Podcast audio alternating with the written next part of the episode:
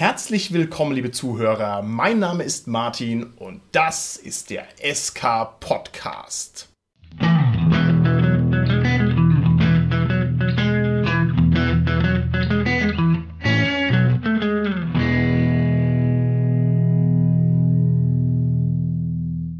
Bei mir heute im Studio sind meine lieben Gäste, die Tanja, der Carsten und der Holger.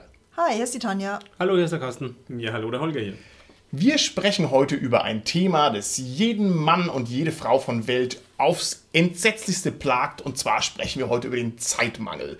Jeder kennt's, man würde gerne viele Rollenspiele spielen, man würde dem Hobby frönen und das Hobby voll und ganz genießen, aber man hat einfach echt zu wenig Zeit und man merkt vor allem, wie es immer schlimmer wird, je älter man wird, sage ich mal. Und wir wollen dieses Thema heute ein für alle Mal tackeln, sodass jeder, der diese Folge hört, danach rausgeht und sagt, jawohl, Universen der Freizeit haben sich aufgetan, meine Rollenspielerei hat sich völlig umgekrempelt und jetzt kann ich endlich wieder aus dem Vollen schöpfen. Ich starte mal diese Folge, indem ich in die Runde frage, wie gut, meine lieben Gäste im Cast, ertragt ihr ganz persönlich und unabhängig jetzt mal vom Rollenspiel Zeitverschwendung? Seid ihr gute Musikgänger oder macht euch das fix und fertig? Tanja. Oh, das ist fies. Also eigentlich ertrage ich es gar nicht. Ich muss immer irgendwas machen. Und wenn das Rollenspiel ist, dann ist das toll mir ging es eine ganze Zeit lang ähnlich wie dir, Tanja, dass ich auch immer irgendwie das Gefühl hatte, ich muss was tun, ich muss beschäftigt sein, ich muss irgendwie so einen Plan machen, musste also eben, ja, wenn ich dann zurückschaue am Ende des Tages, diesen Plan weitgehend abgearbeitet haben. Und ich freue mich, dass es in der Zwischenzeit mir gelingt, wieder ganz gut Zeit zu verschwenden und damit zufrieden zu sein. Okay, wow. Lieber Carsten, du bist Psychologe von Beruf. Hast du das Problem auf einer wissenschaftlichen Ebene in Angriff genommen oder hat sich das mehr so ergeben durch die fortschreitende Weisheit im Laufe der anwachsenden Zahl der Lebensjahre? Oder wie muss man sich das vorstellen? Ja, ich glaube, das hat sich einfach auch durch veränderte Lebenssituationen und durch eine Kombination von den Faktoren, die du genannt hast, Martin, einfach dann auch ergeben. Ja. Und ich glaube auch wirklich, früher war es einfach anders irgendwo. Da war ich auch noch in einer anderen Lebenssituation. Ne? Da habe ich noch studiert oder habe mich noch entwickelt in vielen Dingen und jetzt hat man so einige Sachen schon erreicht, wo man auch zufrieden ist und sagt, okay, und jetzt kann ich einfach so mein Leben genießen, einfach bewusst mehr Zeit darauf zu verwenden, das Leben zu genießen. Und das finde ich ganz wichtig. Okay, wunderbar. Lieber Holger, wie ist es bei dir? Bist du ein guter Musikgänger oder bist du ein gestresster Typ? Ich muss natürlich eine Larifari-Holger-Antwort geben. Nichts anderes haben wir erwartet. Nichts anderes, ja. Nee, es ist im Endeffekt eine Kombination daraus. Also ich bin im Gegensatz zu meinen anderen Mitgästen hier eher der Prokrastinator. Aber mir geht es dabei natürlich so ein bisschen schlecht. Also man denkt dann schon immer so dran, ah, ich müsste doch eigentlich und äh, aber irgendwie, man kommt nur schwer aus dieser Spirale meistens raus. Das kenne ich tatsächlich auch und das finde ich eine schlecht genutzte Zeit, würde ich sagen. Weil wenn ich mir vornehme, ich will was tun und ich schaffe es dann nicht, kenne ich eben von mir selbst, das nicht zu tun, was ich mir vorgenommen habe, dann kann ich die Zeit, in der ich was anders mache, nicht vollumfänglich genießen und im Nachhinein bin ich dann auch unzufrieden und fühle mich irgendwie schlecht. Da wäre es ja besser, von vornherein zu sagen, ich mache es jetzt eh nicht und mach's halt einfach nicht und genieß dann einfach dieses nicht dies tun, sondern das andere tun dafür das wäre einfach viel besser und halt dann zumindest zu einem anderen Zeitpunkt zu sagen, jetzt mache ich es auch und erledige dann auch meine Dinge. Kann ich aber beruhigen, lieber Holger. Ich kenne also Leute, die ernsthaften Prokrastinationsprobleme haben. Ich kenne eigentlich sogar viele, viele Leute. Eigentlich sind alle Menschen, die nicht ich sind, im Vergleich zu mir brutale Prokrastinationsversager. Ja, und auf dieser Skala von 0 bis 100 bist du in einem sehr niedrigen Bereich. Also insofern ist es nicht so schlimm. Jedenfalls das, was bei mir ankommt. Ich stelle die Frage mir selber. Lieber Martin, wie schaut's aus? Bist du jemand, der Zeitverschwendung gut erträgt? Die Antwort lautet nein. Um Gottes Willen, nein. Also ich bin der Anti-Musikgänger. Ich bin jemand, der Triple Screening macht. Das heißt, ich spiele Computer und höre mir ein Video an und schaue nebenher eine Serie, nur um drei Sachen unterzukriegen in dem Zeitfenster, in dem normale Menschen, die nicht voll einen an der Klatsche haben, halt eine Sache unterkriegen und so muss man sich mein Leben ungefähr insgesamt vorstellen. Normalerweise klappt es ganz gut. Ich bin auch noch nicht wirklich am Burnout, aber in dem Moment, wo ich sage, oh, ich gucke hier gerade mal äh, auf den grünen Wald, dann denke ich mir, okay, das Universum ist riesengroß und es gibt unendlich viele mega großartige Sachen, die man machen kann. Warum mache ich die nicht? Ja, und dann mache ich sie halt kannst aber den Grünwald anschauen und dabei einen Podcast hören und schon hast du die Zeit wieder genutzt, oder? Das stimmt, das stimmt. Der SK-Podcast soll also allen Prokrastineten hier ein Balsam auf die Seele sein das wäre jetzt meine Frage, wenn du drei Sachen gleichzeitig machst, Martin, mindert es denn den Spaß, die Freude an der einzelnen Sache? Ich meine, es könnte natürlich auch ein Trade-off sein, zu sagen, okay, ich habe halt dann nicht mehr 100% Spaß, sondern noch 80% Spaß. Dafür halt statt einmal 100% habe ich halt dreimal 80. Das ist 240%, ist wiederum so, sozusagen auf so einer mathematischen Bilanz mehr als die 100. Aber die, also es geht natürlich um die Qualität auch Ja, des ja. Erlebens, glaube ich. Und da würde ich jetzt schon als Psychologe, hast du ja gesagt, schon sagen, dass natürlich die leidet, wenn man zwei Sachen gleichzeitig macht. Beziehungsweise gibt es auch so Theorien, die sagen, man kann letztendlich eigentlich nicht zwei Sachen gleichzeitig Ja. machen, weil wir unsere Aufmerksamkeit, unsere Ressourcen nicht so splitten können. Also gibt es ganz interessante Experimente, inwiefern die Aufmerksamkeit geteilt werden kann, inwiefern nicht und so, aber es ist auf jeden Fall begrenzt, die Möglichkeit, die Aufmerksamkeit zu teilen. Klar, nee, das kann ich total nachvollziehen, hast du völlig recht. Profi, der ich nun mal bin, kombiniere ich natürlich die Sachen so, dass sie sich kombinieren lassen. Also es wäre für mich eine Sünde wider meine Natur, einfach nur Sport zu machen. Weil ich mir denke, ist so ein Quatsch, während ich Sport mache, kann ich auch eine Serie angucken. Da habe ich wenigstens auch noch eine Serie angeguckt und sowas geht zum Beispiel. Ne? Und man kann also ohne weiteres sich was Interessantes anhören, ein Hörbuch und parallel irgendwas Unterschwelliges am Computer spielen, damit man diese großartigen Spiele halt trotzdem spielt, die es alle gibt. Und dazu noch sich irgendwas, was weiß ich, noch was drittes mal. Es gehen tut's schon. Man muss halt äh, das auch wollen. Und ich breche die Lanze für Sport. Man kann beim Joggen sehr gut Abenteuer vorbereiten. Das funktioniert super. Und ich glaube, du hast ja gerade genannt, Tanja, gerade jetzt Podcast hören oder SK-Podcast hören, ist ja natürlich eine Sache, die man ganz gut neben anderen Dingen machen kann. Also ich tatsächlich höre ganz gerne Podcasts, während ich Wohnung aufräume oder sauge mit natürlich. Kopfhörer dann. Das mache ich ganz gerne beim Autofahren oder auch beim Sport machen. Und das kennen wir auch von wirklich vielen unseren Hörern, die das uns sagen oder schreiben und mitteilen, dass die den SK-Podcast halt auch eben nebenbei hören, während sie irgendwas anderes machen. Wobei ich, ich will jetzt natürlich nicht abraten vom Podcast oder SK-Podcast hören, aber jedem Hörer, jeder Hörerin doch empfehlen würde, auch mal die Dinge zu tun und nur zu tun und wirklich die Aufmerksamkeit auf das zu richten, was man gerade tut. Das ist was, was sehr erholsam sein kann, wirklich die Dinge, die man tut, bewusst und mit all seinen Sinn und voll wahrzunehmen. Zum Beispiel, wenn ich jetzt durch die Natur gehe, wirklich meine Aufmerksamkeit auf die Natur zu richten. Wenn ich Auto fahre, meine Aufmerksamkeit auf das Autofahren zu richten. Weil das kennen wir ja alle, wir fahren Auto und kommen irgendwann nach 30 Kilometer an und letztendlich haben wir die Zeit, was passiert ist, verloren. Wir wissen gar nicht, was passiert ist. Also wir haben keine Erinnerung daran, an die Strecke, die wir gefahren sind. Also an das, was wir vielleicht gedacht haben, haben wir eine Erinnerung, aber an die Strecke, das Erleben der zurückgelegten Strecke, das Fahrerlebnis, das ist total weg bei uns, weil wir es gar nicht beachten oft.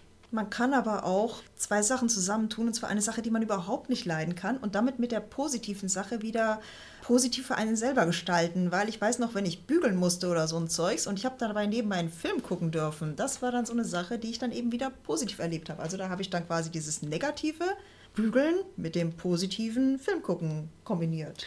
Genau, und da gibt es ja letztendlich sogar auch psychologische oder therapeutische Begriff dafür, das ist das Primak-Prinzip, dass man das eben sozusagen die eine Verhaltensweise als Verstärkung, als Belohnung für die nicht so gern getane andere Verhaltensweise nimmt. Also, liebe Zuhörer draußen im SK Podcast Land, ihr habt es gut mitbekommen. Der heutige Cast besteht aus drei ungewaschenen Hippies, ja, die müßiggängerisch durch die Welt laufen und mir, der ich eben einfach drei Leben in eines packe und deswegen weit überlegen bin. Und so funktioniert das Ganze. So, wir gehen ein Schrittchen weiter und konkretisieren die Sache mal in Richtung Rollenspiel. Ich würde gerne von euch wissen, und zwar möglichst präzise, wie viel Zeit verwendet ihr in der Woche durchschnittlich auf Rollenspiel und hat sich das in eurem Leben schon signifikant verändert? Grobe Schätzung reicht mir, liebe Tanja. Oh, das kann ich sogar relativ genau sagen. Das ist im Normalfall meine Donnerstagsgruppe und da sind wir ungefähr drei Stunden am Rollenspielen. Wobei ein bisschen, weil wir ja vorher essen, kann man sagen, dreieinhalb Stunden Essen inklusive. Okay, gut, alles klar. Carsten? Da du ja auch nach Veränderung gefragt hast, und ich hatte es auch schon gesagt im Podcast, es gab goldene Zeiten, wo ich noch in die Schule gegangen bin, da haben wir fünfmal die Woche Rollenspiel gespielt, dreimal unter der Woche, zweimal am Wochenende. Diese Zeiten sind längst passé. Ich schaffe es leider nicht mehr, auch wöchentlich zu spielen. Ich würde vielleicht sagen, ich spiele so einmal im Monat bis mittlerweile jetzt wieder mehr, so im Schnitt vielleicht zweiwöchentlich, weil ich jetzt auch neben meiner Hauptrunde nochmal ab und zu eine andere Runde habe oder auch online jetzt wieder tatsächlich spiele. Insofern würde ich schätzen, momentan, wenn es jetzt so weitergeht, komme ich so im Schnitt auf alle zwei Wochen eine Spielrunde. Und von der Zeit her, wie du gesagt hast, naja, wenn man so Vorbereitungszeit für Abenteuer lesen, sage ich mal, als Spieler dann noch mit einberechnet, sind es vielleicht so vier bis sechs Stunden pro Woche, die ich für Rollenspiel aufwende. Okay, das ist eine schöne Schätzung. Holger, wie ist es bei dir? Bei mir ist es relativ wenig, wenn wir jetzt den Podcast rausrechnen, da ich aktuell nur eine unregelmäßige Runde habe. Also wir haben genau das Problem, dass wir kaum Termine miteinander finden irgendwie. Also vielleicht einmal im Monat auch eine Runde. Und wie gesagt, ansonsten muss ich ja relativ viel Podcast schneiden und so weiter. Ähm, ja, das gleicht sich dann schon so ein bisschen aus. Also keine Ahnung, auf die Woche gerechnet zwei bis drei Stunden. Okay, das ist gut. Also der Podcast ist natürlich sehr zeitaufwendig, das ist korrekt mit Vorbereitung und Aufnahme und Karten und so weiter. Herzlichen Dank, lieber Holger, dass du mich da tatkräftig unterstützt. Mittlerweile, es gab mal Jahre, wo ich jede blöde Folge selber geschnitten habe und zwar eine in der Woche. Mein lieber Herr Gesangsverein, mein lieber Herr Gesangsverein. Und wenn ich also die Podcast-Geschichten plus die Rollenspielrunden plus die Vorbereitung zusammenrechne und dann noch, ich sag mal, Rollenspiel-Sekundärliteratur, die ich mir so anlese und meine Gedanken, die ich mir so mache und alles, was so nebenbei drumherum ist, muss ich sagen, habe ich das große Glück, dass ich recht viel Zeit mit Rollenspiel verbringe. Also ich würde schon sagen, vielleicht sagen wir zwei volle Abende die Woche, ja, so als grobe Hausnummer, also vielleicht zehn Stunden, könnte schon sein. Krass, aber da wäre schon die Frage, was meinst du eigentlich mit Rollenspielzeit? Also ist das jetzt die reine Spielzeit? Ist das jetzt die reine Zeit, mit der man sich mit Rollenspiel befasst? Ist das die Zeit, wo man Ja. sich auch eben mit Sekundär und sonst was befasst? Also Das- auch Rollenspielfilme guckt oder so? Das äh, müssen wir gleich noch ausführlich definieren. Das ist eine sehr gute Frage. Ich habe es jetzt für mich etwas weit gefasst. Ja, also einfach alles, was irgendwie diffus mit Rollenspiel zu tun hat. Wenn ich mir überlege, unser Twitter, auf dem ich ab und zu mal ein bisschen rumdrücke, also was ich jetzt so an Twitter lese, wenn ich das mit reinrechne, was irgendwie auch noch mit dazugehört, oder wenn ich im Tarnelorn, dem größten und besten Forum aller Zeiten, unter der Ägide des visionären Boba Fett, ja, wenn ich die Zeit auch noch mit reinrechne, dann ist es irgendwie noch viel mehr. Aber das würde ich dann auch eher so im Bereich Online-Zeit reinrechnen. Was macht man online? Man surft halt rum und ich surfe dann viel auf irgendwelchen Rollenspiel-Quatschzeiten rum. Ja, weiß ich nicht. Also, wenn man es groß anlegt, ist schon recht viel, muss ich sagen. man könnte ja da tatsächlich jetzt so, sage ich jetzt wieder als Psychologe, einen Quotienten bestimmen zwischen der Zeit, die du jetzt sehr breit gefasst hast, Martin, und dann wirklich der Spielzeit am Tisch und sozusagen diesen Quotienten berechnen. Und Ja. wie wäre der bei dir der Quotient, wenn du letztendlich Ja. also die Spielzeit am Tisch über den Bruchstich Ja. schreibst und die Gesamtzeit, die du gesagt hast, so zwei Abende, zehn Stunden der Woche unter diesen Bruchstich schreibst, Ja. was würde dann von Quotient bei dir rauskommen? Also da ist ja irgendwas von Ein- 0 bis 1, typischerweise. 0,5. Also, das heißt, ich äh, habe einen Rollenspielabend und dann das Doppelte nochmal an Tralala außenrum. So würde ich sagen, ist bei mir die Quote. Und damit bin ich eigentlich recht, relativ zufrieden. Finde ich auch gar nicht so schlecht, finde ich jetzt so 0,5. Ja. Eben, ich denke das ist ja auch, dass wenn wir Spaß haben an diesen, was drumrum ist oder so am Rollenspiel, werden wir, Mhm. denke ich, auch noch reden drüber, dann ist es ja auch okay und dann machen wir das auch gerne. Zum Beispiel, ich kenne wirklich auch viele Spielleiter, die haben voll Bock vorzubereiten. Bei mir ist es manchmal so ein bisschen wechselhaft. Also manchmal. Ja. habe ich voll Bock vorzubereiten, da macht es mir auch Spaß zu suchen, auch nach Fotos zu suchen, nach Bildern, nach Handouts, selbst was zu basteln oder so. Und manchmal ist es dann, wenn man halt gerade vielleicht wirklich auch gerade wenig Zeit hat oder so, ist es halt ein wenig müßig oder anstrengend, das zu tun. Ja. Und je nachdem empfindet man es, glaube ich, auch anders. Das stimmt.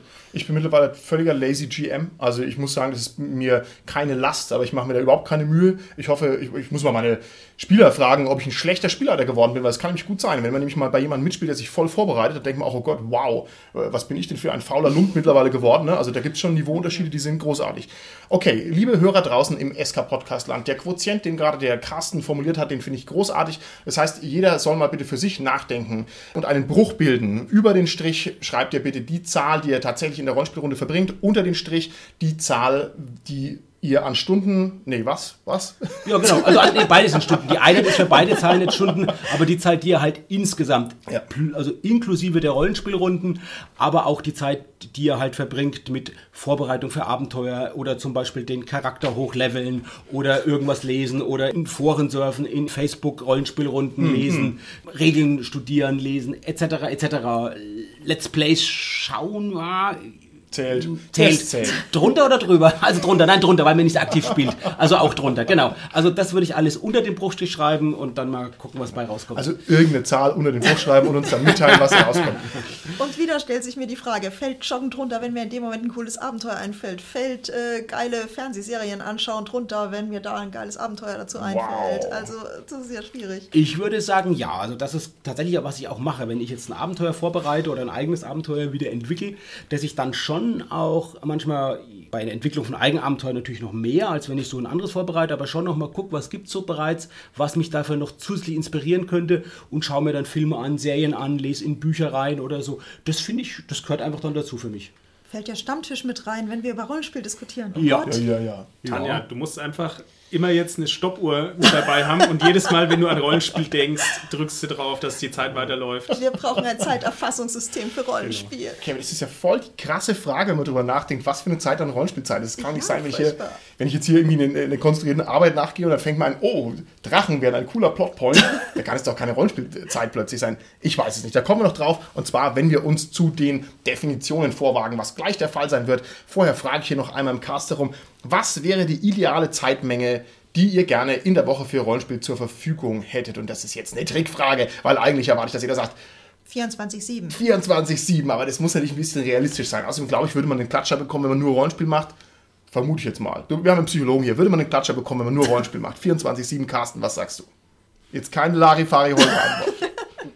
Ich kann eine definitive Auskunft geben. Das ist in dem Fall ganz einfach. Die Antwort lautet natürlich nein. Und die Antwort deswegen nein, weil uns müssten ja, ich sage müssten, wohlgemerkt im Konjunktiv, alle Leute, die beruflich was mit Rollenspiel oder hauptberuflich was mit Rollenspiel machen, irgendwie ein Klatscher. genannt? Ein Klatscher haben. Ich verwende jetzt den Ausdruck von Martin, was ja nicht der Fall ist. Also ich meine, das sieht man ja, dass es Leute gibt, die sich eben sehr, sehr viel damit beschäftigen und das halt eben weil das halt beruflich machen, auf die eine oder andere Art. Und da muss man natürlich sagen, wenn man es beruflich macht, da ist dieser Quotient unter dem Bruchstrich noch viel, viel größer. Also die Zahl, der Quotient, also der Quotient wird geringer, so rum. Die Zahl wird unter dem Bruchstrich wird größer, der Quotient wird dadurch geringer, weil natürlich noch viel mehr Sachen dann irgendwelche Abrechnungen oder so Rechnungen schreiben, Aufträge generieren oder so Konzeptplanungen. Das kommt ja alles noch dann dazu, was man macht. Ja. Ja. Im Lager arbeiten, Dinge eintüten, verpacken, keine Ahnung, ja, also äh, äh, Werbetexte schreiben, das kommt für die Leute, die beruflich damit arbeiten, natürlich können die, unsere Hörer, wir wissen, wir haben auch ein paar Hörer, die bei Verlagen arbeiten, die können uns das gerne auch nochmal schreiben und sagen, das kommt ja alles noch dazu für die, aber das ist halt auch, würde ich sagen, dann natürlich ja für die keine Freizeit und das ist der Unterschied zu uns. Zu uns ist alles, was wir gesagt haben, ja Freizeit. Und für die ist natürlich keine Freizeit mehr, für die ist dann eben Nebenberuf oder sogar Hauptjob, das zu tun. Und dann ist es natürlich wieder was anderes. Aber natürlich kann man das machen, um mal, wo wir früher fünfmal die Woche Rollenspiel gespielt haben. äh, ich glaube nicht, dass mein Geisteszustand so viel schlechter war wie jetzt. Abgesehen davon, dass ich halt jung war. Und meinem Alter vielleicht doch ein wenig reift und ein wenig gesetzter und ja, gelassener auf jeden Fall ist. Aber äh, geschadet hat es uns, glaube ich, nicht. Klugscheißer-Modus an. Die spielen, machen das aber nicht 24-7, weil die ja auch mal schlafen. Also zählt das als äh, Rollenspielzeit, wenn die dabei träumen? Wir brauchen einen Mathematiker hier. Ja, denn wir merken schon, wir sind völlig überfordert mit diesen Ja. ganzen komplexen Berechnungen. Aber ich, ich verstehe jedenfalls, was der Carsten sagen wollte. Ich verstehe aber auch, was du sagen wolltest, Tanja. Und deswegen jetzt brutal runtergebrochen. Ja, meinetwegen riskiert halt den Klatscher und sagt halt 24-7. Aber ich würde jetzt ernsthaft von euch gerne wissen und jeder unserer Zuhörer kann selber mal für sich nachdenken, was ihr denn als ideale Rollenspielzeit hätte. Was wäre denn eure jetzige Lieblingszeitquote? Ihr wisst, was ich meine. Ich sage es jetzt nicht nochmal. Ich gebe jetzt mal die korrekte Antwort und die lautet ein Abend die Woche. Okay, wow. Ich hätte gesagt, vier Abende die Woche. Ist mir zu viel, ich nehme zurück. Ich würde sagen, drei Abende die Woche. Drei Abende die Woche, das wäre cool. Wenn ich also drei gut funktionierende Runden hätte und würde also richtig schön, keine Ahnung, Dienstag, Donnerstag, Samstag spielen, ich glaube, das würde ich ertragen und da hätte ich voll Bock drauf. Ein Abend die Woche, da stimme ich dem Holger zu, hätte aber dann gerne noch irgendwie so Wochenenden.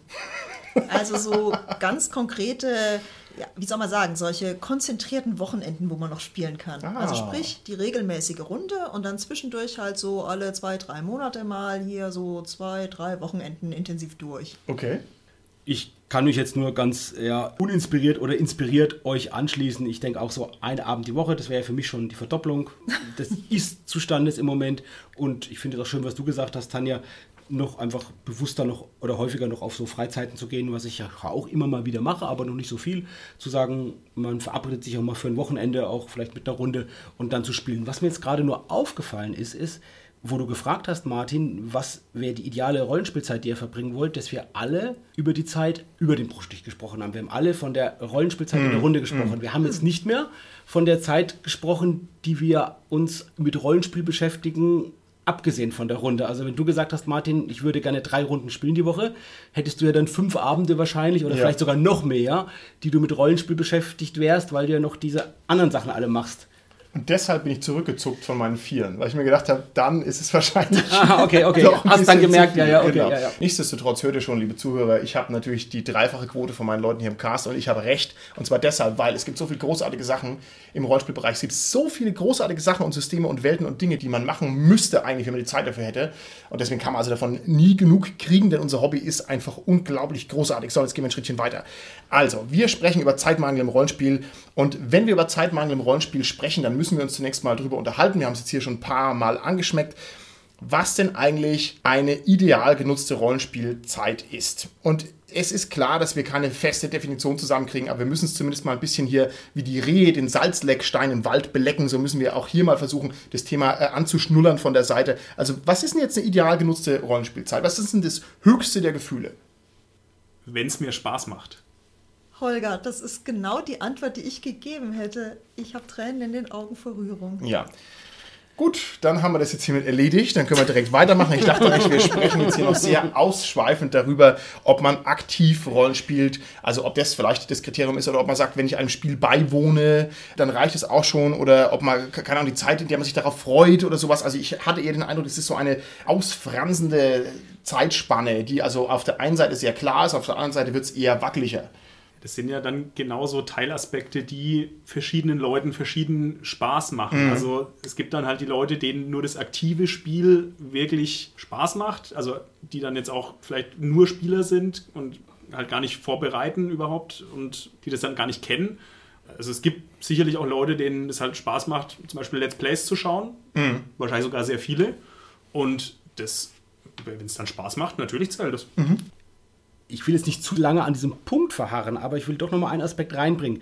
Die Antwort, wenn es Spaß macht, mit der ich ja natürlich 100% übereinstimme, suggeriert ja aber, dass das so eine dichotome Antwort wäre, sondern zu sagen, es macht Spaß oder macht nicht Spaß. Wenn es aber denn eine dichotome Antwort wäre, dann würden wir doch alle einig sein, es macht Spaß und dann hätten wir eigentlich wahrscheinlich schon das Thema für heute beendet. Dann wäre die Welt sehr, sehr einfach. Und die Frage ist, ist die Antwort so einfach? Und ich glaube, ist es nicht. Und dann können wir uns überlegen, es ist nicht dichotom die Antwort, sondern die ist vielleicht, jetzt sage ich wieder typisch psychologisch, vielleicht auf einer Skala von 1 bis 10. Könnte man fragen, wie sehr hat es dir jetzt Spaß gemacht von einer Skala von 1 bis 10? Und wahrscheinlich schwankt auch der Spaß innerhalb eines Rollenspielabends, der nicht immer auf 8, 9 ist, mal 6 ist, mal 7 ist oder so. Mhm. Und das ist, glaube ich, das, wo wir gucken müssen. Wie können wir vielleicht auch den Spaß dann maximieren? Oder wann ist es mal vielleicht auch so, dass es halt mir nicht ganz so viel Spaß wie sonst gemacht hat im Vergleich zu vorher? Also ich glaube, das ist schon interessant zu gucken, eben, was macht ihr, wenn es euch keinen Spaß macht oder weniger Spaß macht? Hört ihr dann aufzuspielen? Oder, oder stellt ihr es dann im Nachhinein überhaupt fest? Das finde ich interessant. Ich, ich habe aber auch keine abschließende Antwort dafür. Okay, das sind sehr schöne Antworten, die du mir hier gibst, Carsten, und da hast du vollkommen recht. Im Sinne der Folge werde ich einfach jetzt mal mit der Brechstange auf diese Definition draufhauen, denn wenn wir uns über Zeitmangel im Rollenspiel beklagen, und das ist die Klage, die man von allen Seiten hört, ja. dann kann die Lösung nicht sein, dass wir gelten lassen, sich auf eine Wiese zu legen, in den Himmel zu gucken und zu sagen, ah, ich freue mich so sehr aufs Rollenspiel. Das zählt nicht. Sondern wir meinen mit Zeitmangel natürlich den Zeitmangel, der einen daran hindert, so viel Rollenspiel zu spielen, wie man gerne möchte. Das soll also jetzt die Definition sein für unser Thema und dann haut es nämlich im Prinzip auch wieder hin, obwohl es natürlich eine gute Lösung ist, wenn ich sagen kann, ah, okay, dann schaue ich halt in den Himmel und freue mich auf Rollenspiel und das ist genauso schön, aber das meinen wir nicht, wir meinen natürlich die konkrete Rollenspielzeit. Okay. Ich würde gerne von euch mal wissen, was gibt es denn für Rahmenprobleme, die dieses von mir jetzt knallhart festgeschnürte Zeitproblem verschärfen? Wieso hat man denn immer zu wenig konkrete Rollenspielzeit, obwohl man eigentlich gerne mehr hätte? Also die eine Sache ist, ich glaube, die haben wir immer schon wieder mal geschnitten, dass man natürlich als Spielleiter bei klassischem Rollenspiel zumindest sich vorbereiten muss. Wenn man nicht wirklich völlig frei improvisiert. Aber bei vielen, und wenn man gerade jetzt Module spielt, Kaufabenteuer hatten wir auch eine Folge gemacht, dann muss ich mich darauf vorbereiten. Und das kostet halt einfach erstmal Zeit.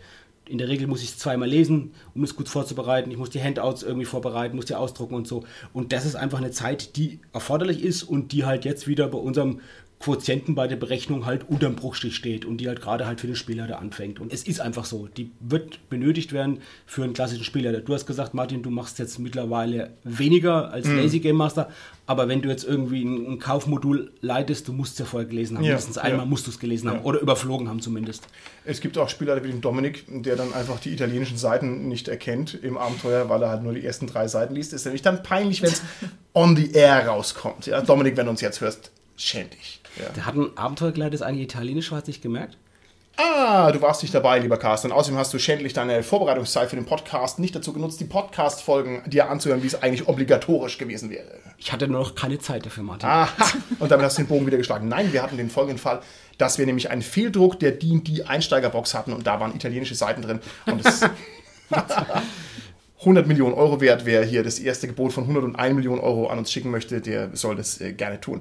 Okay, du hast jetzt die Vorbereitungszeit angesprochen. Da hast du voll und ganz recht. Das ist ein Rahmenproblem. Ich finde, es ist eigentlich fast noch ein bisschen schwieriger, wenn man noch mal ein bisschen zurückgeht, wenn man keine Termine findet. Also die, die Rollenspielzeit wird ganz oft dadurch eingeschränkt, dass ich fünf Mann koordinieren muss. Hier den Aufsichtsratsvorsitzenden der Deutschen Bank, ja, äh, den Besitzer großer deutscher Fluggesellschaften, andere Millionäre, Milliardäre, die haben halt einfach nicht alle zwei Wochen Zeit. Und ich finde, das das ist ein echtes Problem und das ist echt brutal.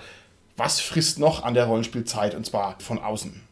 das ist dann sitzungsbezogen, dieses Problem. Wenn man mal einen Termin gefunden hat, dann ist es trotzdem nicht Open-End sozusagen, weil natürlich die meisten Leute dann irgendwie am nächsten Tag arbeiten müssen vielleicht oder selbst wenn es ein Wochenende ist, haben trotzdem irgendwelche anderen Verpflichtungen am nächsten Tag oder sind dann halt schon Familienväter oder Mütter. Und ja, also es ist halt sehr schwierig, selbst wenn man einen Termin findet, den halt lang zu gestalten. Ja. Und es ist deswegen ja ein Problem, weil man in der Regel nicht mehr wie früher zusammen am selben Ort wohnt, sondern doch etwas weiter auseinander wohnt und da natürlich noch die Fahrzeit hat. Also Ja, bei ja. uns war es so, wir haben früher alle im selben Ort gewohnt und sind halt einfach kurz hingelaufen und haben gemeinsam gespielt. Und jetzt ist es so, mit meiner Stammrunde ist es halt schon, dass wir so ja, 30, 40 Kilometer auseinander wohnen. Mhm. Und wenn wir uns zum Spielen treffen, dann müssen wir uns halt koordinieren. Und mit einem weiteren Freund, da sind es dann 100 Kilometer, wo ich nicht so häufig spiele, aber äh, das ist schon mal noch eine andere Koordination. Und natürlich ist es dann nicht nur Koordination, eben die Fahrzeit. Und wenn man dann länger spielt, natürlich besser, als wenn man kürzer spielt, weil Ja. dann die Fahrerei halt nicht so ins Gewicht fällt. Ja. Und man muss sich das auch mal überlegen. Früher, als man sozusagen mit den Leuten aus seinem Fußballverein noch gespielt hat, die konnten mal gerade rüberkommen, man konnte auch mal eine kurze Nachmittagssitzung einlegen und dann sind die wieder gegangen und es war alles okay. Heutzutage unmöglich, absolut unmöglich. Das Zeug muss ja monatelang vorher geplant sein und dann ist noch die Frage, ob es klappt. Genau, und das ist ja genau das mit dieser Terminplanung. Also, passt ja wieder genauso auch dazu, was du gesagt hast, Martin, weil eben die Terminplanung ist mitunter auch relativ aufwendig und wenn ich dann nur kurz spiele, habe ich auch wieder mehr Terminplanung, Ja. als wenn ich halt länger spiele, ne? gemessen Ja. also an, an, an- an der Relation von den beiden Zeiten. Mir zieht es mittlerweile dermaßen die Füße weg, wenn ich meine normale, ich sag mal, zu Bett geht Zeit erreiche. Das ist unglaublich. Also, das heißt, wenn dann das Wochenende da ist und man merkt, man erreicht den Punkt, wo man jetzt normalerweise in die Falle geht, ja, dann sagt mein Körper, nichts mehr mit Rollenspiel, ja, du gehst jetzt schlafen, ja, und dann, also, das ist echt, ist echt hammerhart. Das ist hier die Arbeitsroutine, die sich halt einfrisst in Seele und Körper. Meine Güte, Tanja. Ja, es war natürlich auch früher noch eine andere Zeit, wo man mit drei Stunden Schlaf ausgekommen ist, ne? Früher, als man jung war. Aber ich meine, jetzt kommen ja auch noch die ganzen sozialen Sachen dazu. Ich meine, man hat nun mal Family, man hat nun mal irgendwie, äh, keine Ahnung, Ehrenämter, man hat äh, Arbeit hatten wir ja schon. Es kommt ja eine Menge Zeugs dazu, was du als Schüler oder Student jetzt eigentlich noch nicht so hattest. Ja, ne? ja, ja. Das denke ich auch, gerade wo du sagst Schüler und Student, die Ferien sind halt auch anders jetzt, wenn, wir halt jetzt normal in, im Beruf arbeiten auch. Eine weitere Sache, glaube ich, die dazu kommt, ist halt einfach auch das Angebot an Ablenkern an anderen Zeitfressern. Und da finde ich schon durch die Erfindung des Internets, wir hatten da schon mal drüber gesprochen, ich glaube, ich bin hier etwas aufgezogen worden vom Mikrofon, als ich so betont habe. Aber es ist wirklich eine Erfindung, die ich halt als Kind nicht hatte und die neu war für mich. Und für mich war auch noch ein C64 irgendwann mal neu. Durch die Erfindung des Internets haben wir auf einmal halt ein Potpourri an riesigen, vielen, schönen, verlockenden, zeitfressenden Möglichkeiten, die uns Zeit rauben, ohne dass wir es vielleicht manchmal überhaupt so bewusst merken so dass halt für das eigentliche schöne Hobby-Rollenspiel allein dadurch auch weniger Zeit übrig bleibt. Ja, das ist richtig. Man muss dazu sagen, diese kuriose neue Erfindung des Internets hat es natürlich auch ermöglicht, dass es halt, keine Ahnung, Let's Plays gibt und dass man halt Spieler findet, die man vorher nicht gefunden hätte und dass man einfach sehr viel mehr Zugriff auf alles hat. Also ich finde, es ist eher ein Turbo fürs Hobby, aber es ist halt dummerweise ein Turbo für alles. Ja, also das Internet ist böse. Ja, ihr Rollenspieler da draußen, schaltet euer Internet ab. Nein, das möchte ich nicht sagen. Schaltet euer Internet ab, außer skpodcast.de. Richtig. Und außer, dass man zusammen über Internet spielt, das ist auch noch wichtig. Okay, richtig. Der Kasten hat jetzt schon das Internet im Allgemeinen genannt. Ich finde, man hat es in den letzten Jahren wirklich noch mal stärker gemerkt, dass diese ganzen medienbasierten Ablenkungen, also irgendwie Musik, Video und so weiter, das war ja früher wirklich, man hat sich eine CD gekauft oder musste sich eine CD kaufen, um Musik zu hören. Man musste sich halt eine Videokassette kaufen oder eine DVD, um Video zu schauen. Und heute machst du halt dein Smartphone an und fertig. Da hast halt alles da und wirklich im Überfluss. Also ich habe noch so viel Serien und Filme und alles, das ich schauen muss, das, das kriege ich in zwei Leben nicht unter. Also es ist wirklich so. gar nicht. Doch, doch, man muss es schon. Nein, man muss nicht. Ja, man muss es schon, weil es so toll ist. Aber Tanja. man kann Prioritäten setzen. Ja, natürlich. Also ich, ich, ich sage mal, ich möchte es halt schon. Natürlich muss ich dann, klar, Prioritäten setzen. Eigentlich kann man gar keine Prioritäten setzen. Das ist eine, eine Lüge. Und zwar deshalb, wenn ich mir überlege, ich habe unendlich viele Serien zur Auswahl und ich muss jetzt die beste angucken, ja, dann heißt es, dann gucke ich halt, keine Ahnung, Game of Thrones. So. Das kann es doch nicht sein, dass ich von unendlich vielen guten Sachen das eine Ding angucke, was alle angucken. Das geht nicht. Man muss doch selber in diesem Zeug rumwühlen. Man muss doch das genießen, man muss drin baden und das erleben, wie geil es ist. Ah, Aber bei den Serien, ich denke, es ist schon so. ich glaube auch der Gerd, den wir auch schon ein paar Mal am Mikro hatten von der Romanboutique, der hat es mal gesagt, vielleicht bei unserem Mikro, vielleicht aber auch in seinem Blog geschrieben, dass gerade diese Serien, die so gut gemacht sind heutzutage, halt auch Leute vom Lesen wegbringen oder auch mit dem Lesen konkurrieren. Und was halt Zeit vom Lesen wegnimmt, ist genauso natürlich auch, was Zeit vom Rollenspiel wegnimmt. Mhm. Und ich denke, das können wir schon sehen, wenn wir mal gucken, was jetzt in den letzten 10, 20 Jahren an wirklich tollen, fantastischen Serien rauskommt. Das ist eine so große Menge und fantastische Serien sind ja genau das Genre, wo jetzt im Prinzip fast alle Rollenspiele auch angesiedelt sind, die uns Spaß machen da haben wir halt einfach eine richtig riesengroße verlockende Ablenkung dadurch, wo wir ganz viel leicht auch Zeit verbringen können, die auch leichter ist. Also jetzt Rollenspiel zu machen, kostet doch irgendwie, muss ich Mühsal, Terminplanung, man muss sich vielleicht vorbereiten, als Spieler weniger, als Spielleiter mehr. Und einfach so eine Serie machen ist halt wirklich super, super einfach. Ich setze mich hin, ich gucke und dann ist die halt so gut und so toll gemacht, dann habe ich halt Bock und dann habe ich die Möglichkeit, ich muss nicht warten wie im Fernsehen, oh, nächste Woche kommt die neue Folge und oh, was passiert jetzt im Cliffhanger? Nein, ich gucke gleich die nächste Folge und noch eine Folge und noch eine Folge und und dann ist es nachts 2 Uhr und denke ich, oh, ich wollte eigentlich um 12 Uhr ins Bett gehen. Das ist schön und das passiert uns auch immer wieder. Aber es ist halt einfach was, was uns ja Zeit raubt. Ja, ich glaube trotzdem, dass das nicht in direkter Konkurrenz zum Rollenspiel steht. Du hast recht, das wird die Bücher vernichten. Ich sehe es bei mir selber, ich lese mittlerweile so wenig, das ist ein Jammer. Ich würde gern so, so viel mehr lesen, aber da sind die Serien echt ein harter Konkurrent. Das Rollenspiel da an Rollenspiel kommt die Serie niemals ran. Also es ist ausgeschlossen, weil es eine völlig andere Art mhm. der Beschäftigung ist, also weil es Socializing ist, weil es Reden ist und Denken und Kreativität und Eigenes und Originalität und da könnte mir Game of Thrones nochmal doppelt so gut machen, es kommt trotzdem nicht an Rollenspiel ran, aber ich verstehe natürlich, was du meinst, ja. Das Zeitbudget, meine begrenzte Lebenszeit, die muss ich auf diese Sachen verteilen und auf dem Level konkurriert es natürlich. Ein Punkt, den ihr gerade ja auch gesagt habt, ist die Priorisierung. Und das finde ich schon nochmal wichtig, es herauszustellen. Trotz der beschränkten Zeitressourcen ist es ja so, ich kenne wirklich auch Leute im Freundeskreis von mir, die schaffen es, trotz wirklich anspruchsvollen Jobs, trotz Partnerschaft, trotz Familie, dreimal die Woche zu spielen. Wow. Und das ist doch bemerkenswert. Ja? Und wie schaffen die das? Und machen, die schaffen das. Die machen keinen Sport. Vielleicht sogar auch. Weiß ich nicht wie viel, aber wer macht für uns jetzt alle Sport? Okay. Ja, eben, ne? eben, ja, das eben, ist ja die eben. Lösung. Und wir spielen aber nicht dreimal die Woche. also, nein, ich glaube, das ist einfach sich zu sagen, ihr hattet es ja auch schon gesagt, die Lösung ist da einfach zu überlegen, was ist mir jetzt da wirklich wichtig? und dem einfach eine höhere Priorität einzuräumen. Das kennen wir alle so in Coachings oder so, dass man Leute fragt, was ist dir jetzt sehr wichtig im Leben? Mal so eine Skala machen und so eine Prozenteinteilung machen oder so oder so äh, Becher füllen äh, mit Wasser und dann wie viel Energie verwendest du auf die einzelnen Sachen, die dir wichtig sind und wo man dann oft eine Diskrepanz feststellt eben, dass einem Sachen vielleicht sehr wichtig sind, aber man zu deren Erlangung oder Erreichung nicht so viel Energie verwendet, nicht in dem Maße Energie verwendet, wie es einem wichtig ist. Und da wäre dann eben die Lösung auch so zu sagen, okay, dann bin ich bereit, ich tue dann einfach mehr Energie verwenden. Ich hatte mal zum Beispiel auch die Zeit, wo ich eine Runde pro Woche gespielt habe und die Lösung war da einfach eine regelmäßige Runde an einem festen Termin. Da war es ganz klar, wir spielen jeden Dienstagabend. Mhm. Und da war auch natürlich nicht das Terminplanungschaos dann dadurch, weil einfach klar war, wir spielen jeden Dienstagabend. Und das ist, glaube ich, auch die Leute, die regelmäßig spielen, die haben einen festen Termin mhm. und haben den eingeplant und der hat halt auch Priorität vor fast allen anderen Sachen.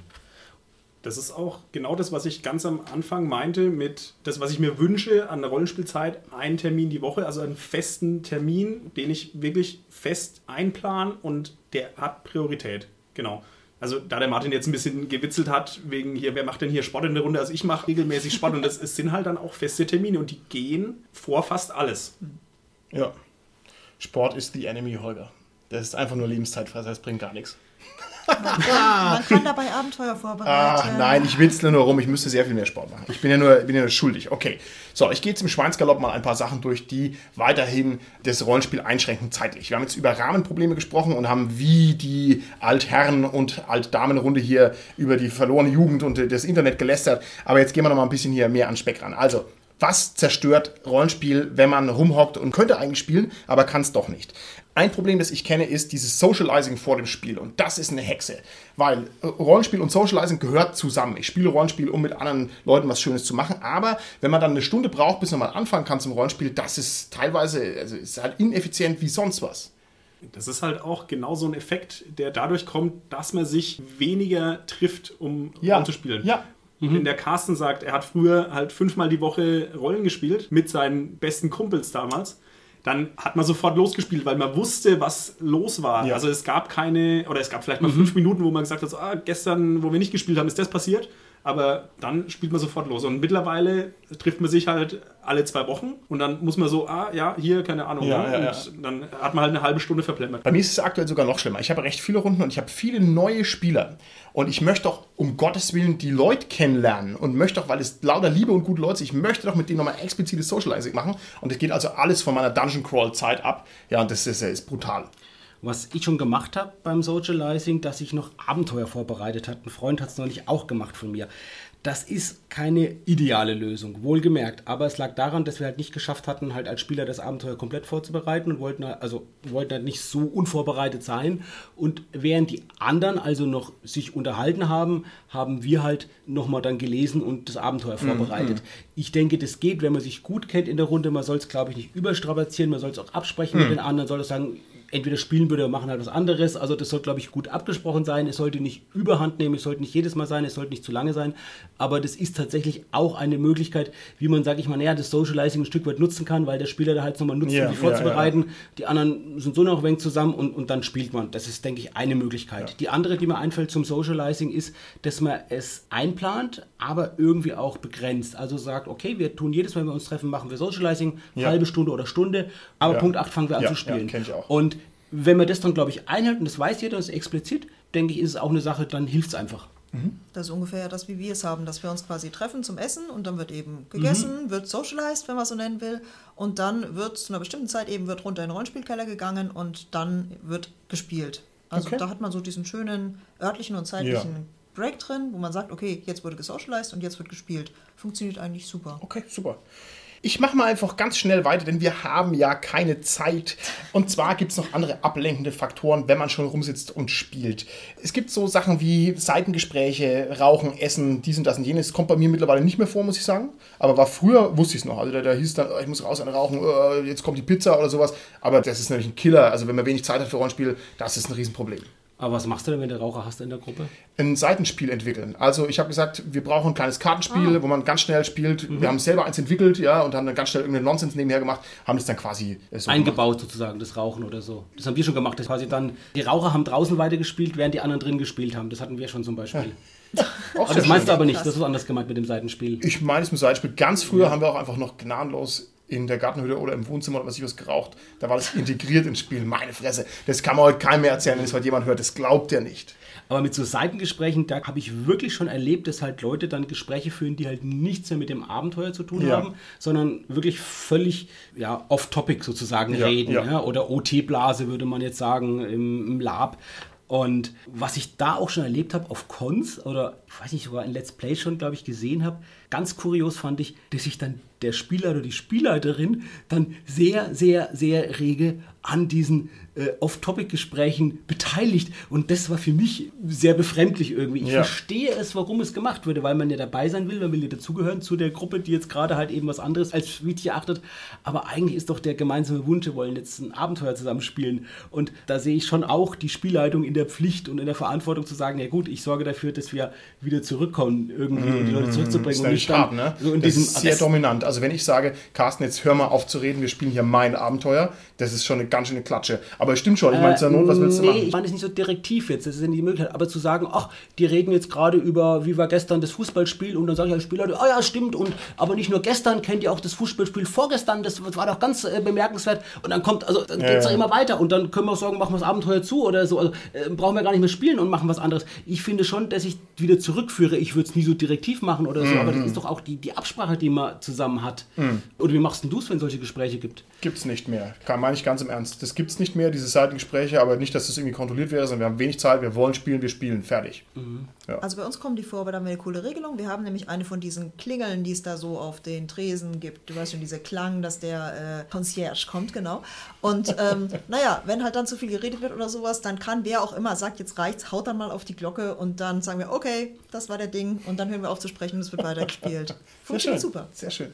Was ich relativ befremdlich finde, weil ich das eigentlich in Gruppen so noch nie erlebt habe, ist dieses, wir machen jetzt einen Break für Pizza. Also in den Gruppen, wo ich bis jetzt war, war es immer so, es gibt einen Berg an Knabbereien und zu trinken und keine Ahnung, das steht relativ zentral, dass jeder darauf zugreifen kann. Und dann, während man nicht dran ist, stopft man sich halt schnell mal irgendwie Chips in den Mund und so. Also, naja, übertrieben. Also, ne, man hat ja meistens ein bisschen Downtime, dann kann man schon mal was essen. Aber es ist nicht so, dass jetzt alle geregelt Break machen und dann äh, ist halt Essenspause bei dir, Tanja, da ist es vorm Spiel und da ist es ja auch eine gemeinsame Entscheidung. ne? Also es ist ja meistens so, dass diese ganzen Problemchen, die man da hat, das kann man durch so eine gemeinsame Entscheidung irgendwie aus der Welt schaffen. Also, dass man sagt, okay, Raucher am Tisch, während der Runde wird halt nicht geraucht. Ist das für euch okay, wenn die sagen, ja, passt und so weiter? Und ansonsten, man muss halt irgendwie eine Lösung finden. Das heißt also, es geht so in Richtung Gruppenkonsens, Gruppenvertrag, dass man halt das macht.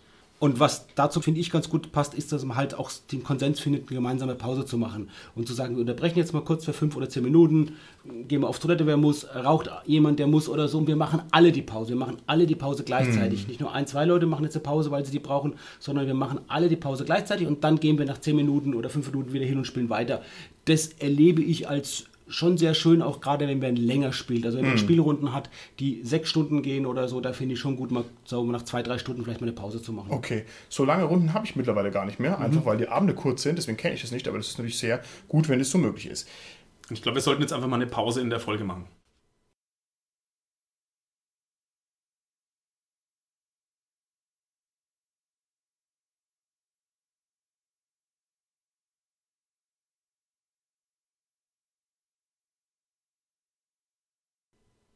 Herzlich willkommen zurück, liebe Zuhörer. Mein Name ist Martin und das ist wieder der SK Podcast. Und hier ist wieder die Tanja. Ja, hallo, hier ist der Carsten natürlich wieder am Mikrofon. Der Holger ist natürlich auch mit dabei. Das ist ja wirklich wie so bei guten, alten, langen Filmen, weil die haben ja auch zwischendrin eine Pause. Wie alt bist du, Da Carsten? kam dann das englische Wort Intermission. Intermission. Und dann gibt es sogar manchmal so, so ein Musikstück, das noch kommt, dann gehen die Leute in die Pause, die kaufen sich dann Chips und Getränke nochmal im Film und kommen zurück und gehen dann wieder ja, ins Kino weiter. Zum Beispiel in der 4-Stunden-Version von Der mit den Wolf tanzt. Es gibt nämlich neben der 3-Stunden-Version, weil er so gut lief, dann tatsächlich auch dann die 4-Stunden-Version, die man am Anfang gekürzt hatte, weil man dachte, für 4 Stunden kann man keinen mehr ins Kino holen und das war dann ein Glück doch möglich. In der 4-Stunden-Version von Der mit dem Wolf tanzt zum Beispiel gab es eine solche Pause. Da Und gab es noch diese Live-Pianisten, oder?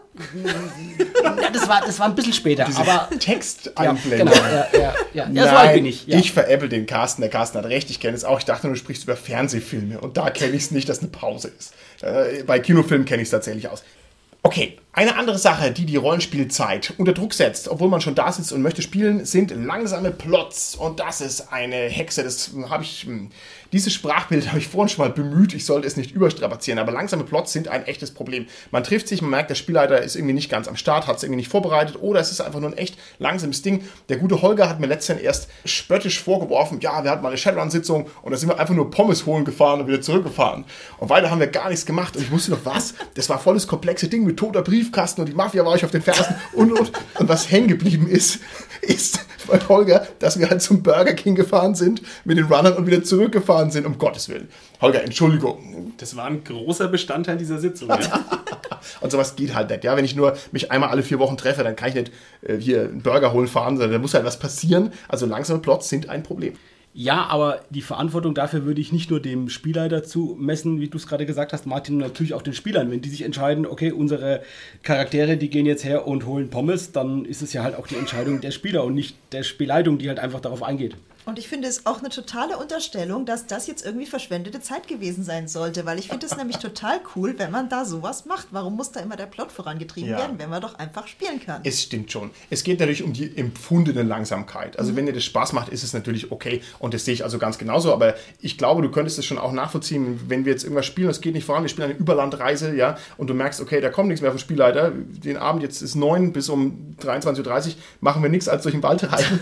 ja, und solche Abende gibt's. Ja. Das geht eigentlich nicht. Das ist eigentlich verschenkt. Und man kann das Ganze natürlich auch spiegeln. Das ist auch eigentlich dann eine Qual, wenn sich die Spieler verrennen. Entweder sie können dem gerailroadeten Plot nicht angemessen folgen, oder sie machen so viel Seitenlinien Blödsinn, oder die Sandbox ist so weitläufig und öd, dass nichts geht. Also es gibt viele Möglichkeiten, wo die Spieler einfach nicht aus dem Quark kommen. Das geht auch nicht. Ja, das ist auch verschwendet. Wir treffen uns einmal alle sechs Wochen, da muss was passieren. Das sagst du, aber wir sind wieder ganz am Anfang, wo wir gesagt haben, Rollenspiel ist das, wenn es Spaß macht.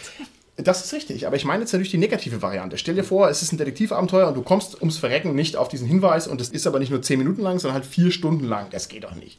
Das hatte ich mir auch als Beispiel aufgeschrieben. Also es ist ein Problem, aber das ist meistens ein systemimmanentes Problem. Es gibt auch Detektivspielsysteme, zum Beispiel Gumshoe.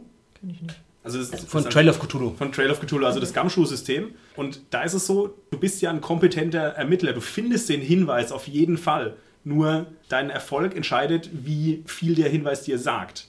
Na, also ob der dir quasi nur das Nötigste sagt oder ob der halt weitere Infos irgendwie noch gibt. Also wenn du halt einen guten Erfolg würfelst, dann kriegst du halt noch Nebeninformationen, die dir halt irgendwie weiterhelfen. Also das ist ein systemimmanentes Problem, das man halt durch sowas lösen kann. Ja, auf alle Fälle. Haben wir schon drüber gesprochen, ne? dass man eben keine Plot-Straßensperren aufbaut. Das ist korrekt.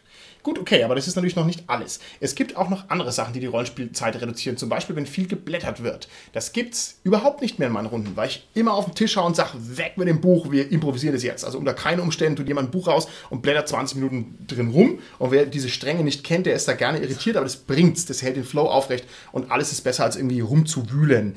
Du meinst bei Regelfragen oder so? Ich kenne auch Geschichten über Spielleiter, die irgendwelche Hintergrundsachen nachgucken. Welche Haarfarbe hat der Wirt in der aventurischen Kneipe? Gibt's offensichtlich, kenne ich auch nicht. Aber, ja, habe ich auch schon erlebt, da kann ich zustimmen. Das ist nervig. Ja, Und da ist ja wieder das Problem, dadurch wird den Spielern mitgeteilt, der wird es wichtig, weil es steht eben Abenteuer drin. Die Lösung ist, frei zu improvisieren und zu tun, als wenn man sich ausdenkt. Und dabei ist ja ganz zentral wichtig, ist der Mörder vielleicht sogar. Und die Spieler denken aber, oh, der kann nicht wichtig sein, weil der Spielleiter hat sich den ja gerade ausgedacht. Korrekt. Und die nächste Stufe dieses Tricks, lieber Carsten, ist, dass wenn man als Spielleiter wirklich was nachgucken muss, dann sagt man, oh, ich muss mal auf die Toilette, nimmt sein riesen Regelbuch mit und guckt es danach. Ja? Das wird nur ein Problem. Wie auffällig. Korrekt, wenn man an so einem Spielabend viermal 20 Minuten auf die Toilette geht und die Spieler sagen geht's dir eigentlich gut, ist alles in Ordnung mit dir? Und dabei musst du mal nur gucken, wie der Detektivplot weitergeht. Das kann auch sein. Ich würde eher fragen, hast du kein Klopapier, wenn du das Regelbuch mitnimmst? Wir kennen alle Cohen, den Barbaren, der sagt, das Wichtigste im Leben ist ein gutes Buch und seine Begründung ist äh, eindeutig. Aber neben der Lösung, wie du ja gerade genannt hast, Martin, zu sagen, als Spieler da bereit zu sein, zu improvisieren relativ viel und auch mal nur falls eine falsche Sache zu sagen, halt äh, eben zugunsten des Flows und äh, zugunsten des Realismus oder der Korrektheit. Eine weitere Möglichkeit, was man ja tun könnte da auch, wäre wirklich die Vorbereitung. Also sich als Spielleitung einfach gut vorzubereiten. Handouts zu machen, ein Exzerpt sich zu machen, vielleicht eine Mindmap oder so und das Abenteuer gut vorzubereiten, anzustreichen oder so, das wirklich so aufzubereiten, damit man halt nicht mehr so viel blättern muss dann und relativ schnell Ja. das macht Ja. einfach und liest. Ist natürlich sehr aufwendig. Es gibt auch Regelprobleme, die sich nicht aus Unwissen ergeben, sondern aus einem konfrontativen Spielstil. Das ist nochmal was ganz was anderes. Und zwar gibt es wirklich, also wenn man irgendwie OSR spielt oder ich kenne es eigentlich eher aus dem Brettspielbereich und dann sagt einer, das geht so und der andere sagt, nee, das geht nicht so und dann ist es überhaupt nicht Larifari unwichtig, sondern es ist mega wichtig, wie das jetzt geht und zwar für alle Beteiligten und jeder hat also ein ehrliches Interesse, dass es akkurat ausgelegt wird und da muss man eigentlich blättern. Was willst du sonst Ja. machen? Und ich denke, die Lösung ist halt, dass man eben ja, Spielsysteme spielt, die nicht so regelschwer sind, dass man halt sagt, okay, lieber nichts super komplexes, sondern Dinge, die halt einfach ein bisschen grobkörniger sind. Aber gut, okay. Ein weiteres, immer wieder beobachtbares Problem beim Rollenspiel sind die lang andauernden Kämpfe. Mein persönlicher Erzfeind des Rollenspiels. Ich habe früh angefangen, diese Sachen zu hassen und ich hasse sie, je älter ich werde, immer noch mehr. Also wenn mich irgendwas echt abturnt, dann ist es dieser Kampf Skirmish. Und es tut mir leid, liebe Zuhörer, ich kann das absolut respektieren, wenn es jemand gut findet. Und ich mag diese Kampfskirmische auch super gerne. Wir spielen gerade ganz viel Imperial Assault und so weiter. Es ist nichts anderes als ein taktischer Bodenkampf, aber im Rollenspiel, finde ich, ist es ein Blinddarm. Und das ist was, das höre ich auch sonst oft, dass man sagt, oh, jetzt geht ein Kampf los und dann ist der Abend halt eigentlich vorbei, weil du noch zweieinhalb Stunden rumwürfeln musst. Das ist auch ein Riesenproblem. Eine Lösung, die sich ja da nahezu aufdrängt, Martin, ist zu sagen, ich verbinde Imperial Assault mit meinem Star Wars Rollenspiel, was ich gerade mache. Und wirklich zu sagen, ich bringe das dann halt mal eins zu eins rein und nehme das. Hm. Hatten wir ja schon mal drüber gesprochen, glaube ich, in der Folge über so Tabletop-Spiele im Rollenspiel, ne? Ja. So Körpersysteme verwenden. Und das wäre wirklich auch eine Möglichkeit, genau das zu tun, zu sagen, okay, ich nehme das mal rein. Dann brauche ich zwar trotzdem viel Zeit dafür, Hm. aber das ist ja dann was anderes. Das ist ja eine Zeit, die wir dann alle gemeinsam verbringen wollen, weil wir dann Spaß dran haben über die Kämpfe, ähnlich wie du sie beschrieben hast, in so Runden, wo jedem die Regeln wichtig sind. Oder eben Systeme zu nehmen, wo die Kämpfe nicht zu lang sind, weil es eben einfache Kampfregeln Korrekt. gibt und nicht tausende von Optionalregeln. Korrekt. Und es gibt auch noch ganz andere Möglichkeiten. Also entweder, ich möchte mich jetzt nicht als Fanboy outen und die neue Version steht jetzt eh erst ins Haus, wer weiß, was da alles kommt, aber man spielt ja dann einfach Savage Worlds und da sind ja die Kämpfe oft schnell. Nicht immer, aber oft genug. Vor allem, wenn man so zähe Kämpfe gewohnt ist, wo es einen halt die Haare grau werden lässt, weil die so lang sind. Das ist eine Variante. Das zweite ist, man spielt mit MOOC-Regeln. Die möchte ich jetzt hier einmal ganz kurz vorstellen. MOOC-Regelung bedeutet, ich setze alle unwichtigen Kämpfe auf eine Weise um, dass alle Gegner genau einen Hit aushalten. Ja, also wenn es kein zentraler wichtiger Kampf ist, nicht der Endboss, nichts irgendwas, sondern die Wölfe im Wald, die Garde in der Stadt, dann mache ich die zu Mucks und Mucks zeichnen sich dadurch aus, dass sie beim ersten Treffer weg sind. Mhm. Das ist immer noch spannend, es ist immer noch ein Kampf, man kann immer noch taktisch agieren, aber es ist einfach hundertmal schneller als irgendwelche Lebenspunkte runtergestrichelt. Also nur für jemanden, den das auch nervt, das kann ich also unmittelbar empfehlen. Das nächste ist, wenn ich an meinem Tisch zwei Mitspieler dabei habe, die auch nicht gerne kämpfen, dann kann ich sagen, Ihr zwei übernehmt jetzt einfach mal die Orks. Dann sagen die, oh cool, ich spiele eh nur den Barden und den Halblingkoch, ich will sowieso nicht kämpfen, können auch meine Figuren gar nicht. Und dann halten die sich raus und dann source ich sozusagen die ganze Kampfverwaltung aus an die beiden und dann können die das machen, dann geht alles hundertmal schneller.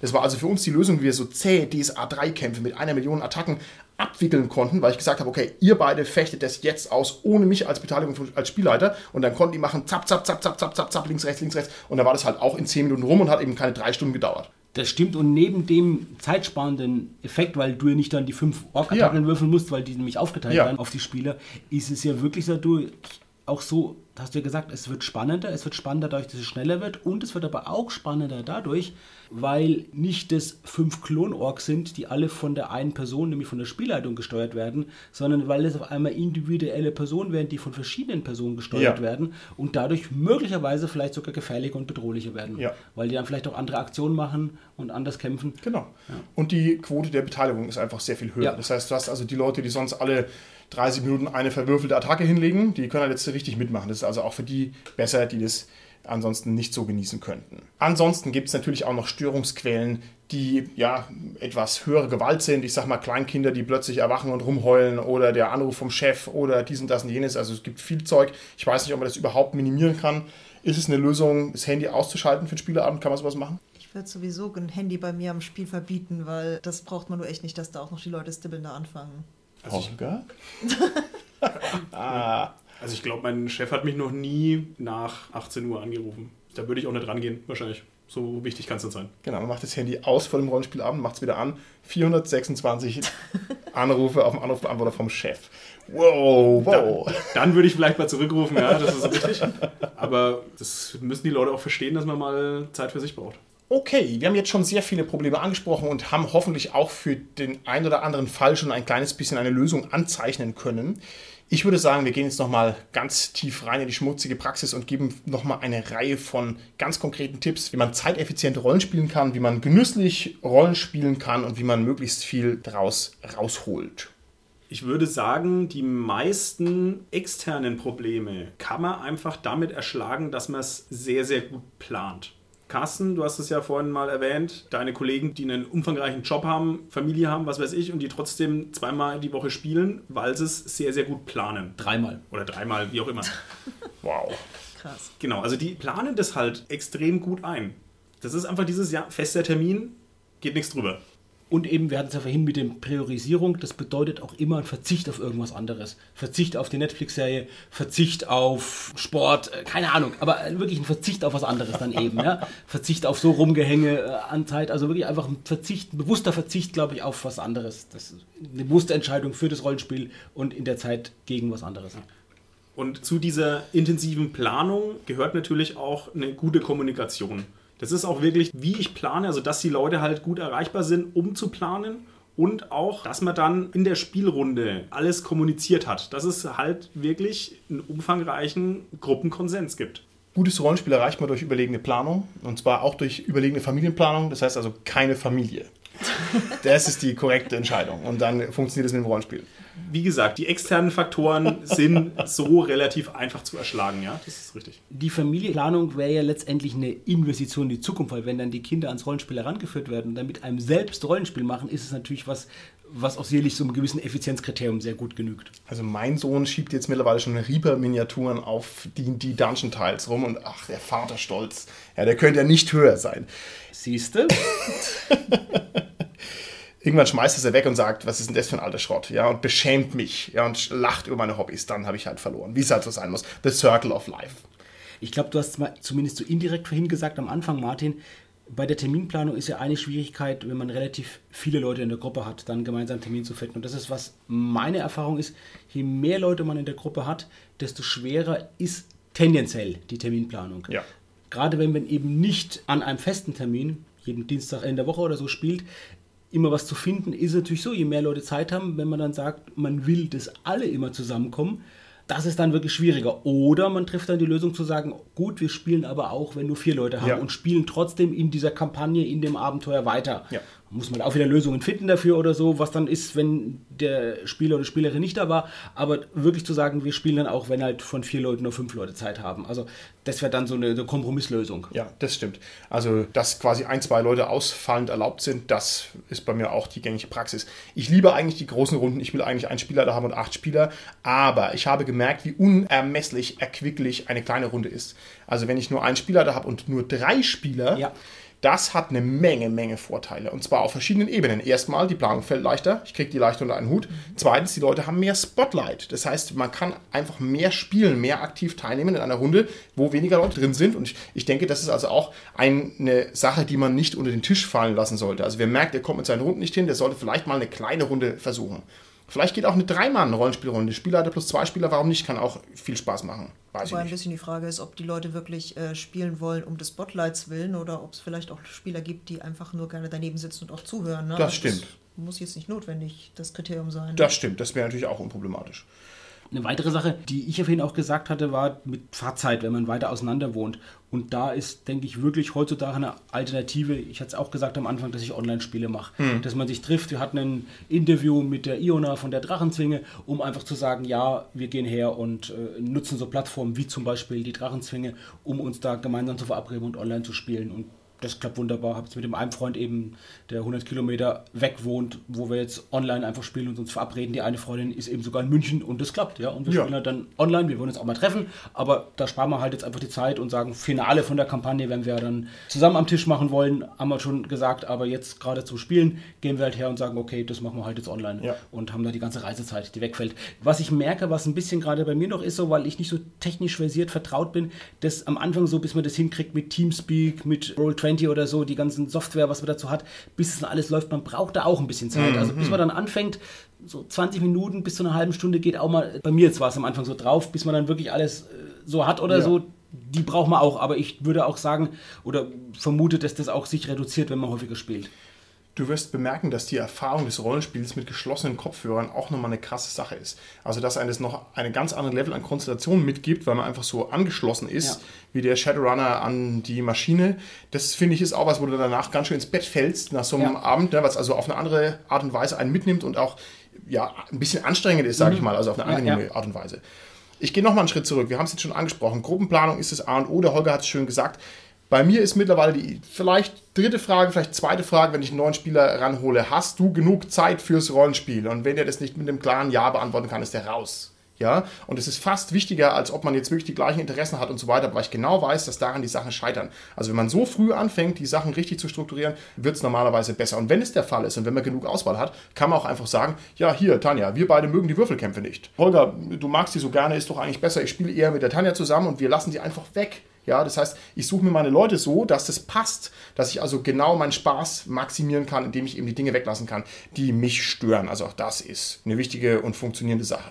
War das jetzt der offizielle Rauswurf aus der Gruppe? Nein, Holger. Du magst doch die Kämpfe auch nicht wie wir, oder? No comment. Okay.